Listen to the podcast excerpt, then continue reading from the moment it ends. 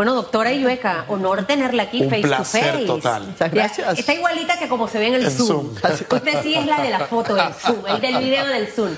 Científica, investigadora panameña. Yo aquí me- más o menos le estaba haciendo como un dime quién eres antes de entrar. Lo decía, doctora, usted queda se fue a los Estados Unidos. Cuando terminé acá en la Facultad de Medicina, me fui a Nueva York a buscar mi especialidad y se quedaron conmigo. Wow, mira, ¿ese qué- ¿eso qué significa? Que usted era buena. Entonces los gringos Muy dijeron, buena. esta panameña Esta no se, queda, que hay talento. Y, y ha seguido estudiando eh, y preparándose igual que mi mamá. Sí. Sí. Yo me sorprende, ella tiene 68 años y sigue estudiando. Ahí Dios está. mío, yo digo ya, por favor, stop. Pero creo que la persona que le gusta eso es parte de su ADN, el seguir eh, eh, Preparándose. adquiriendo ese conocimiento en tantas cosas. Y creo que es, es buenísimo porque en, esta época de pandemia precisamente esos conocimientos nos han funcionado mucho a la humanidad. La- el- ese conocimiento de hombres y mujeres como usted. Así que felicidades, doctora gracias. Un honor que una panameña como usted haya llegado bien alto. Creo que debe ser motivo de inspiración para otros médicos y otros también profesionales eh, de llegar lejos y de bajar el nombre de Panamá en alto. Eh, la pregunta de redes se la voy a hacer a usted.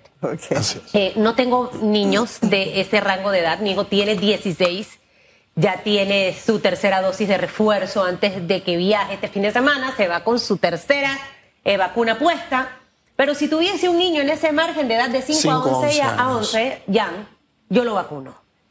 Ayer teníamos la pregunta en redes y la gente contestaba que no. Que no iban a vacunar. Entonces, yo me pongo a veces en el lugar de los papás porque siempre hay que entender para luego ser entendido. Efectivamente. Entonces, hay mucha también desinformación, gente malintencionada en las redes. ¿Qué le contestaría usted, doctora, a esos padres que tienen miedo, que tienen dudas? ¿Será seguro? ¿No será seguro? ¿Y qué representa no ponerle la vacuna? Claro, gracias. Bueno, gracias por la invitación, primeramente. Y, gracias por comenzar con una pregunta importante para los que somos pediatras, sobre todo, ¿no? Eh, lo primero es que a los niños se les vacuna contra varias enfermedades. Esta no es la única vacuna. Entonces, pues, muchas de estas familias o padres que están indecisos, eh, habría que ver si, si en realidad nunca vacunaron a sus niños, ¿no? Eh, la vacuna protege contra enfermedades, pues, que- que pueden ser muy serias, en este caso la COVID. Y cuando, pues, ustedes hacen una pregunta sobre si no vacunar, eh, si se puede considerar maltrato, creo que fue la... Maltrato infantil, Maltrato considera el. Ministerio de Salud. Eh, en realidad, pues nosotros diríamos eh, negligencia, negligencia, ¿no? Porque tenemos la oportunidad de proteger a los niños contra una enfermedad que si bien es infrecuente en ellos, eh, puede causar secuelas importantes, ¿no? ¿Qué secuelas? Sí. ¿Sabe que hace poco conversaba con un médico y me decía, Susan, eh, el COVID, el daño que le hace al pulmón es una cosa... eh, tú tienes que, que ver ese, ese, ese, esa, esa Sí, gráfica. Claro. Eh, después. ¿cómo, ¿Cómo se afecta la vida de un niño en ese margen de edad de 5 a 11 cuando escucho Sí. a papás decir, le va a dar, pero eso es un resfriado y luego se le va a quitar, así que yo no le voy a colocar la vacuna? ¿Cuáles son esas Sí. secuelas, precisamente? Bueno, los niños, al igual que los adultos, también pueden sufrir de lo que se llama la COVID larga o crónica, ¿no? Y más de un tercio de las personas, ahora voy a hablar de todas las edades, eh, quedan pues con, con estigmas de la enfermedad, pueden, pueden tener daño al corazón, pueden tener daño neurológico, sus funciones cognitivas incluso. Que no lo tenían que, antes. que no tenían antes y pueden tener una fatiga crónica que es muy debilitante y eso se ha visto ya pues en los niños que ya pueden expresarlo, los adolescentes lo han descrito muy bien Eh, y lo más importante para recordar en esta edad, sobre todo los 5 a los 11, es que la COVID eh, tiene una particularidad con los niños, aunque es infrecuente, puede causar un síndrome multiinflamatorio sistémico. Eh, ¿Esto qué quiere decir? Que, que hay una condición que se presenta casi un mes después de la, de la enfermedad, que puede afectar muchos, varios de los sistemas del cuerpo, sistemas vitales como el corazón. Y tenemos niños entonces, en Panamá ha habido cerca de 50 casos hasta la última vez que, que revisé con mis colegas del Hospital de Niños. Eh, es un síndrome, eh, se ¿50 llama casos de qué? del síndrome multisistémico inflamatorio. ¿Y cuántos casos de niños con COVID hemos tenido en Panamá? Aproximadamente eh, 400 y pico. De esos Sí, 400 y sí. tantos con este, este rango de 50 casos con este síndrome, ¿cuántos han perdido la vida, doctora, por COVID? Sí, ahora eh, quiero aclarar que estas son estadísticas del Hospital del Niño, ¿no? Claro. No, no tengo las estadísticas del seguro. Eh, se sospecha que hubo dos, dos muertes. Eh, no sé, no tengo ese dato de, de si las dos eran de, de lo que se llama PIMS o, o MIS, que es este síndrome multisistémico. Pero lo importante es que se presenta después de la COVID. Entonces, claro, creemos que el niño estaba bien y que nada más le dio un resfriado. Y luego tienes un niño que se te presenta con falla del corazón Claro. con shock. Usted, un papá que me está escuchando y me está viendo, ¿usted sería capaz realmente que su hijo nació sano y que por no colocarle la vacuna usted después tenga complicaciones, quizás hasta soplos en el corazón, alteraciones cardíacas, muchas condiciones de salud? De verdad que son cosas que toca reflexionar, eh, Sí. doctora, porque el no ponerle la vacuna al niño eh, de sarampión, todas, todas estas enfermedades, ahí sí nos preocupamos y vamos con la tarjeta y vamos al día. Claro, claro. Ah, pero ahora con esto yo agarré miedo sin sentido en realidad. Y, y muy interesante que dentro de las edades pediátricas es ese grupo entre los 5 y los 11 años eh, donde se ven más casos. Y, y ese es el grupo que queremos traer a la escuela, ¿verdad? Que hemos estado esperando para traerlos a la escuela porque su desarrollo emocional y social incluso físico tiene, tiene mucha dependencia en esa interacción, ¿no? Que se da en las aulas escolares. ¿no? Doctora, ¿qué diferencia hay para un niño, niña de entre 5 a 11 años que esté vacunado, que le apliquen su dosis de vacunas? Nosotros aquí en Panamá el domingo, en horas de la noche, luego del discurso, del, el- del informe, mejor dicho, presidencial que, que indicó el presidente, iban a llegar 60 mil dosis Sí. Pediátricas distri- distribuidas para efectivamente niños de 5 a 11 años.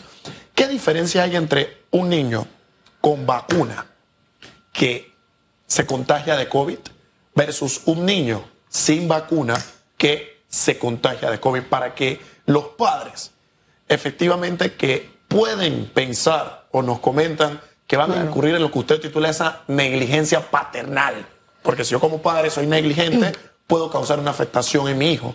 ¿Cuál es la diferencia entre que un niño reciba el COVID vacunado versus que no lo esté? Sí, y eso se extiende también a los adultos, ¿no? La, la persona que tenga una infección irruptiva, que es lo que se llamaría el vacunado que se infectó, eh, va a estar mucho más protegido y va a tener muchas menos complicaciones.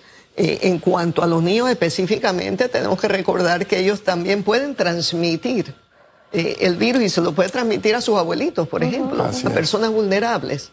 Entonces no es solamente de que no le dé o sí le dé, sino que ellos quieren abrazar a su abuelo, a su abuela, a sus tíos. eso es con lo que más tiempo pasa. Exactamente. Entonces ellos pueden ser un canal de transmisión, ¿verdad? Eh, igual con los maestros, tengo entendido que, que hay una buena cantidad de maestros que no, no se han vacunado. Ojalá que, ojalá que tomen conciencia. Yo respeto la decisión de cada uno, pero, pero Sí. este, esa es la capa que nos va a proteger a los niños en la escuela. Usted es científica, es investigadora, es decir, que usted no es una Susan que está hablando aquí, es una persona que tiene propiedad para hablar. Eh, creo que nos ha quedado más que claro por qué debemos vacunar a nuestros niños en ese margen de 5 a 11 años. No hay secuelas y en realidad usted lo va a proteger no solo de COVID, sino de otras condiciones de salud después. Es. Gracias a Dios, Panamá tiene el 91% de su población vacunada. Eso hay que aplaudirlo. Y de verdad que gracias y felicidades a todas aquellas personas que han sido conscientes. Dentro de ese 8 y tanto por ciento que queda sin vacunar, quizás esté ese grupito de algunos docentes que no se quiere vacunar. También hay población que está como dudosa, doctora. No es que sean antivacunas, sino que los antivacunas han sembrado dudas y tienen esas dudas específicas. Hemos hablado de las consecuencias en los niños.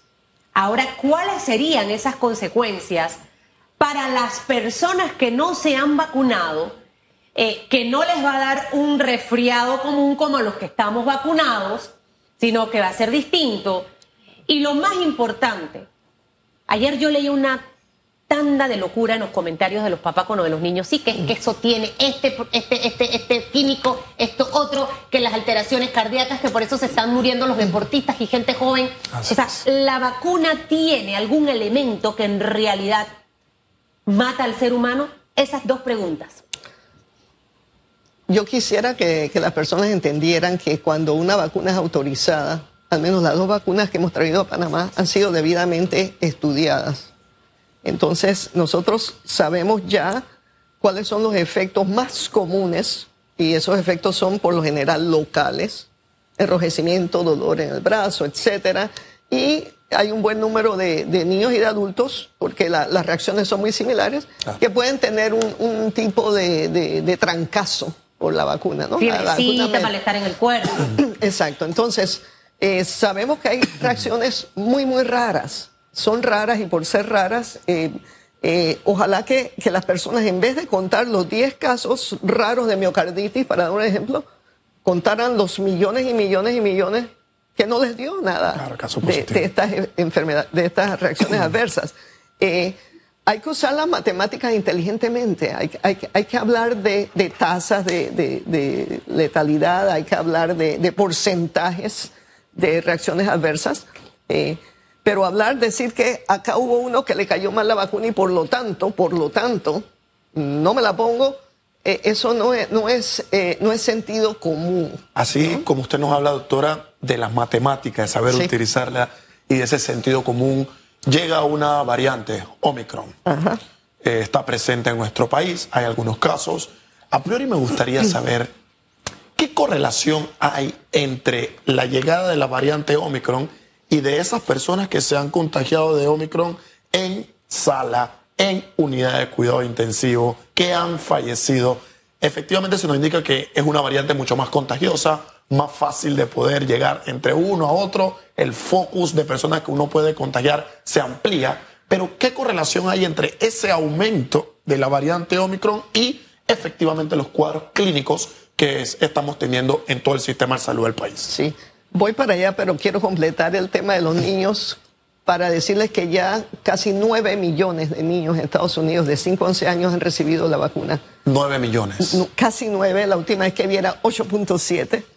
Y la gran mayoría eh, no, no ha tenido reacciones que, que impidan tomar esa decisión de dar la vacuna. Casi 9 millones. Lo menciono porque se ponen a ver eh, estudios eh, limitados y luego eh, se pone a comparar con estudios de, de, de 40 mil adultos. Nunca se hacen estudios de 40 mil niños, nunca. Eso no se hace así. Así que quería mencionar pues que ya tenemos una cuenta casi de 9 millones de niños vacunados contra COVID, que les ha ido muy, muy bien. Entonces, Omicron, al igual que Delta, el asunto no es, no es solamente que se transmite más rápido, porque si lo hace, tiene unos cambios en su superficie, ¿no?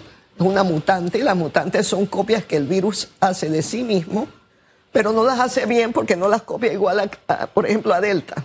Ahora, se, ahora ha creado una nueva variación. Entonces, eh, lo que ha pasado, que se vio con Delta, sobre todo eh, en, países como Estados Unidos, no tanto en Panamá, era la flexibilización de las medidas de bioseguridad. Eh, entra una nueva variante y empieza pues a transmitirse la enfermedad y entra en un momento en otros países en que ya la máscara no la usaban, ya salíamos, salían libres a, a, fiestear y eso, ¿no? Entonces con Omicron, eh, en efecto, tenemos una variante que se transmite mucho más rápido que Delta y Delta era mucho más rápido que las anteriores. Entonces vas a tener varios factores, ¿no? Vas a tener... Eh, una variante súper rápida, sónica, por decirlo así. Claro. Vas a tener eh, eh, este tiempo de fiestas, ¿verdad? Salimos de las fiestas patrias, entramos a la Navidad. y Año Nuevo, ¿verdad? Y vas a tener una variante que eh, sí se ha visto que puede ser más leve en la forma como se presenta. En los vacunados. Sí, totalmente. Muy, muy, muy importante. En los vacunados. si usted no está vacunado, no le va a dar leve y puede quedar en cuidados intensivos. Sí, tenemos que recordar, y, yo creo que ahora todos conocemos personas muy capaces y muy profesionales que no se han querido vacunar y, conocemos casos muy, muy, muy tristes porque, porque la vacuna es gratis, la vacuna es efectiva, es segura, porque es poner la vida. Ahora que mencionó de, efectiva, más allá del tema de gratis, lo que le, la pregunta que le hice, que se me quedó la respuesta ahí en el tintero. Sí el alcohol tiene esto y esto y esto.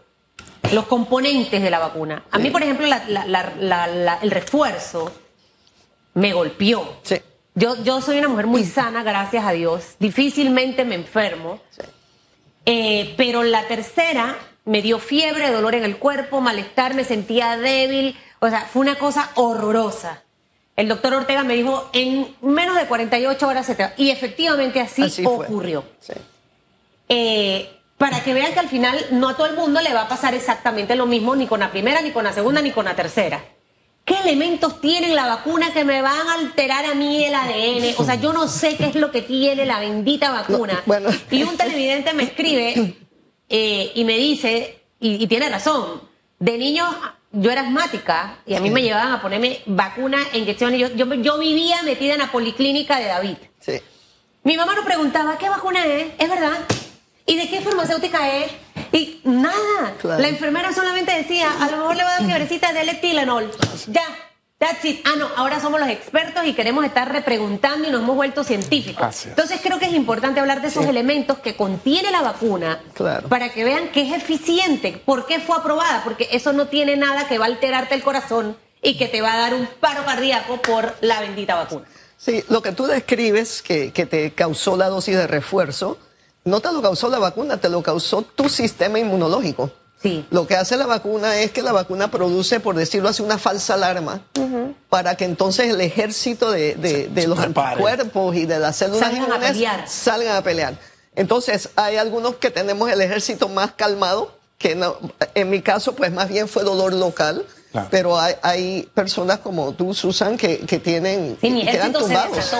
Exactamente. Sabemos exactamente lo que tiene la vacuna. Lo sabemos. Lo que pasa es que las personas que dicen que no lo sabemos porque no saben química o no saben leer etiquetados o no, no, no sé, no sé qué es lo que leen. ¿Qué tiene la vacuna? Dígame, O sea, doctora. la vacuna depende de la plataforma, Ajá. ¿verdad? La plataforma es qué, qué estilo de vacuna es. ¿Qué Entonces, la, la vacuna de Pfizer eh, es, es un simulacro de ese RNA mensajero, que son estas cadenas, ¿no? De lo que se llaman ácidos nucleicos, pedacitos de eh, material genético del virus. Y la única eh, reacción que van a causar es una reacción inmunológica porque llevan un mensaje muy específico al cuerpo, que es esa falsa alarma. ¿no?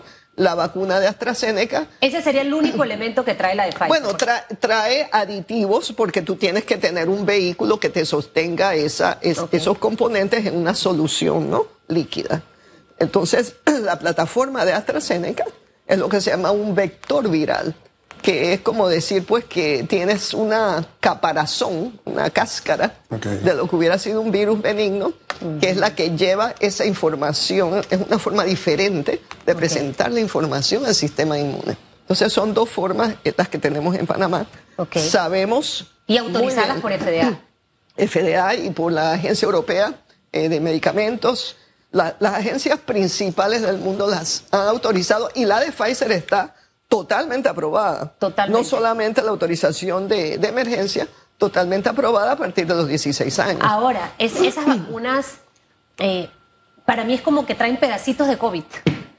Bueno, de un COVID falso. De un COVID Sí, falso, sí, pero se- están disfrazadas de Y COVID. ya. Sí, Entonces, al final no esté pensando nada de ADN, ni nada de esas locuras que a veces circulan en las redes sociales, que lo hacen dudar a usted realmente si me coloco o no me coloco la vacuna. Pero mira, ¿por qué? Ahora yo voy a hacer la pregunta. ¿Por qué íbamos a esperar? Si es verdad que yo te puedo inyectar y cambiarte tu ADN, ¿por qué íbamos a esperar una pandemia para hacerlo?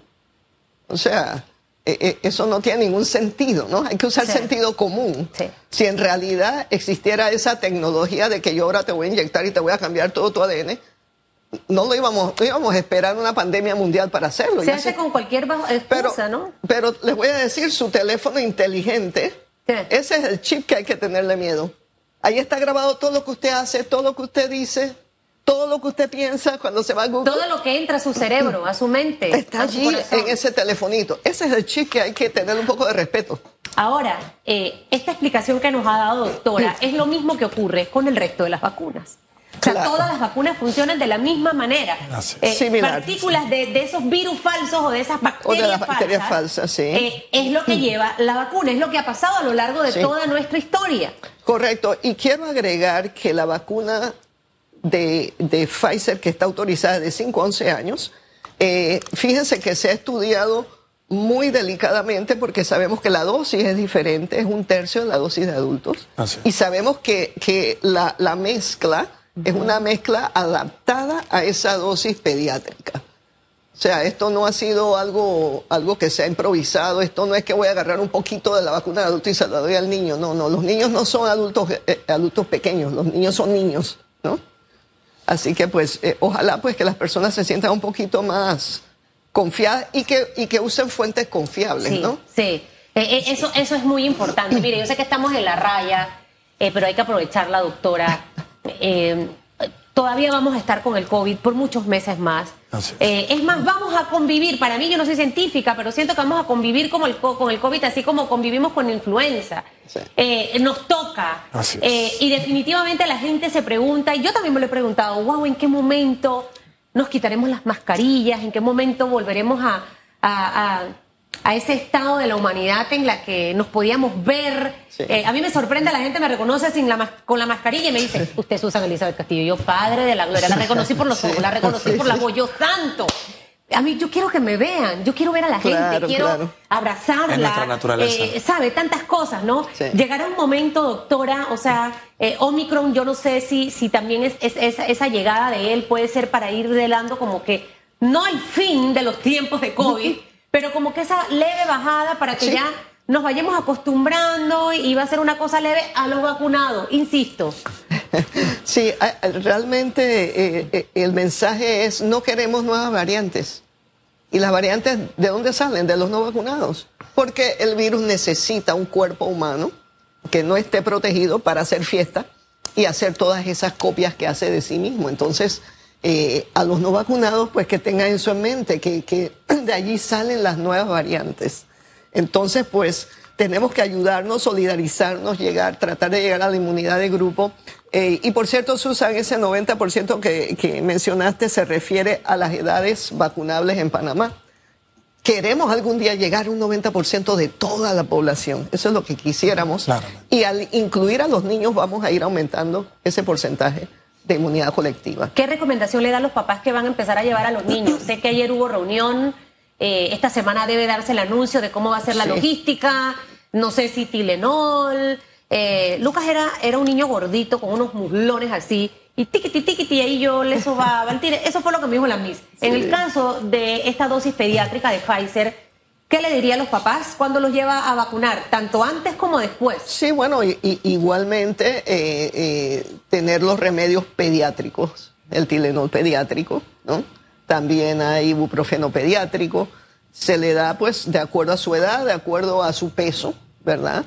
Eh, descanso. los adolescentes, tratar de cogerlo suave por un par de días, ¿verdad? Cuando hablábamos de la miocarditis, que es muy, muy rara, pero que puede pasar, y que se resuelve sola generalmente con descanso en casa. Entonces, estar, estar pendientes de no estar haciendo locuras los primeros dos, dos días. Y pero los niños son así. Usted sabe que, eh, eh, eh, como mi hijo es beisbolista, ese día que se puso la vacuna y que mamá, oye, ah, ah, ah, ah. usted hoy, stop. No hace ejercicio, Descansa. se queda quieto. Es más, te doy permiso que juegues toda la tarde PlayStation. Ahí está. Eh, ahí, y Ahí sin está. exaltarte. Creo que al final somos la guía de nuestros hijos, doctora. Sí, así es. Y, y- y de verdad que sé que vendrán tiempos mejores. Este 2022 será diferente. ¿Usted qué dice? En materia Bueno. de, de, de COVID, De COVID, de y- y, de esta pandemia, Bueno, ¿no? conocemos mejor a, a- a la COVID, conocemos mejor al coronavirus. Eso sí, no podemos bajar la guardia del todo porque es un virus muy cambiante, pero como bien dices tú, esperemos que mayor vacunados, menos variantes nuevas, que la variante pues que se quede sea una variante más leve, ojalá, ojalá sea así. Eh, pero recordemos que, que siempre va a haber ese 1% por ahí que, que podría fallecer. Y cuando tienes más casos, ese 1% se hace más grande. Sí, claro. Y puede ser un ser querido, ¿verdad? Y de influenza en Panamá muere mucha gente también, para que lo sepa. Y, y muy importante, antes de que ya nos corten, es el refuerzo es importantísimo para la Omicron. La Omicron se le escapa parcialmente a las dos primeras dosis, que, que era el esquema básico de vacunación. Por eso el refuerzo es tan importante, porque el, el refuerzo sube la eficacia contra Omicron como al 90%. Oh, wow. Sí. El refuerzo para a Omicron. Así, así más sencillo. Así, Así que mismo. Que ir a usted vaya y colóquese su refuerzo. Lleve al niño de 5 a 11 Lleve años. a sus niños si lo tiene que hacer, no le va a pasar absolutamente nada. Si no lo hace, sí va a tener consecuencias, tanto el menor como usted. Y es lo que no queremos. Gracias, doctora, que le vaya Gracias muy a bien. Gracias, doctora. ¿eh? Un- Feliz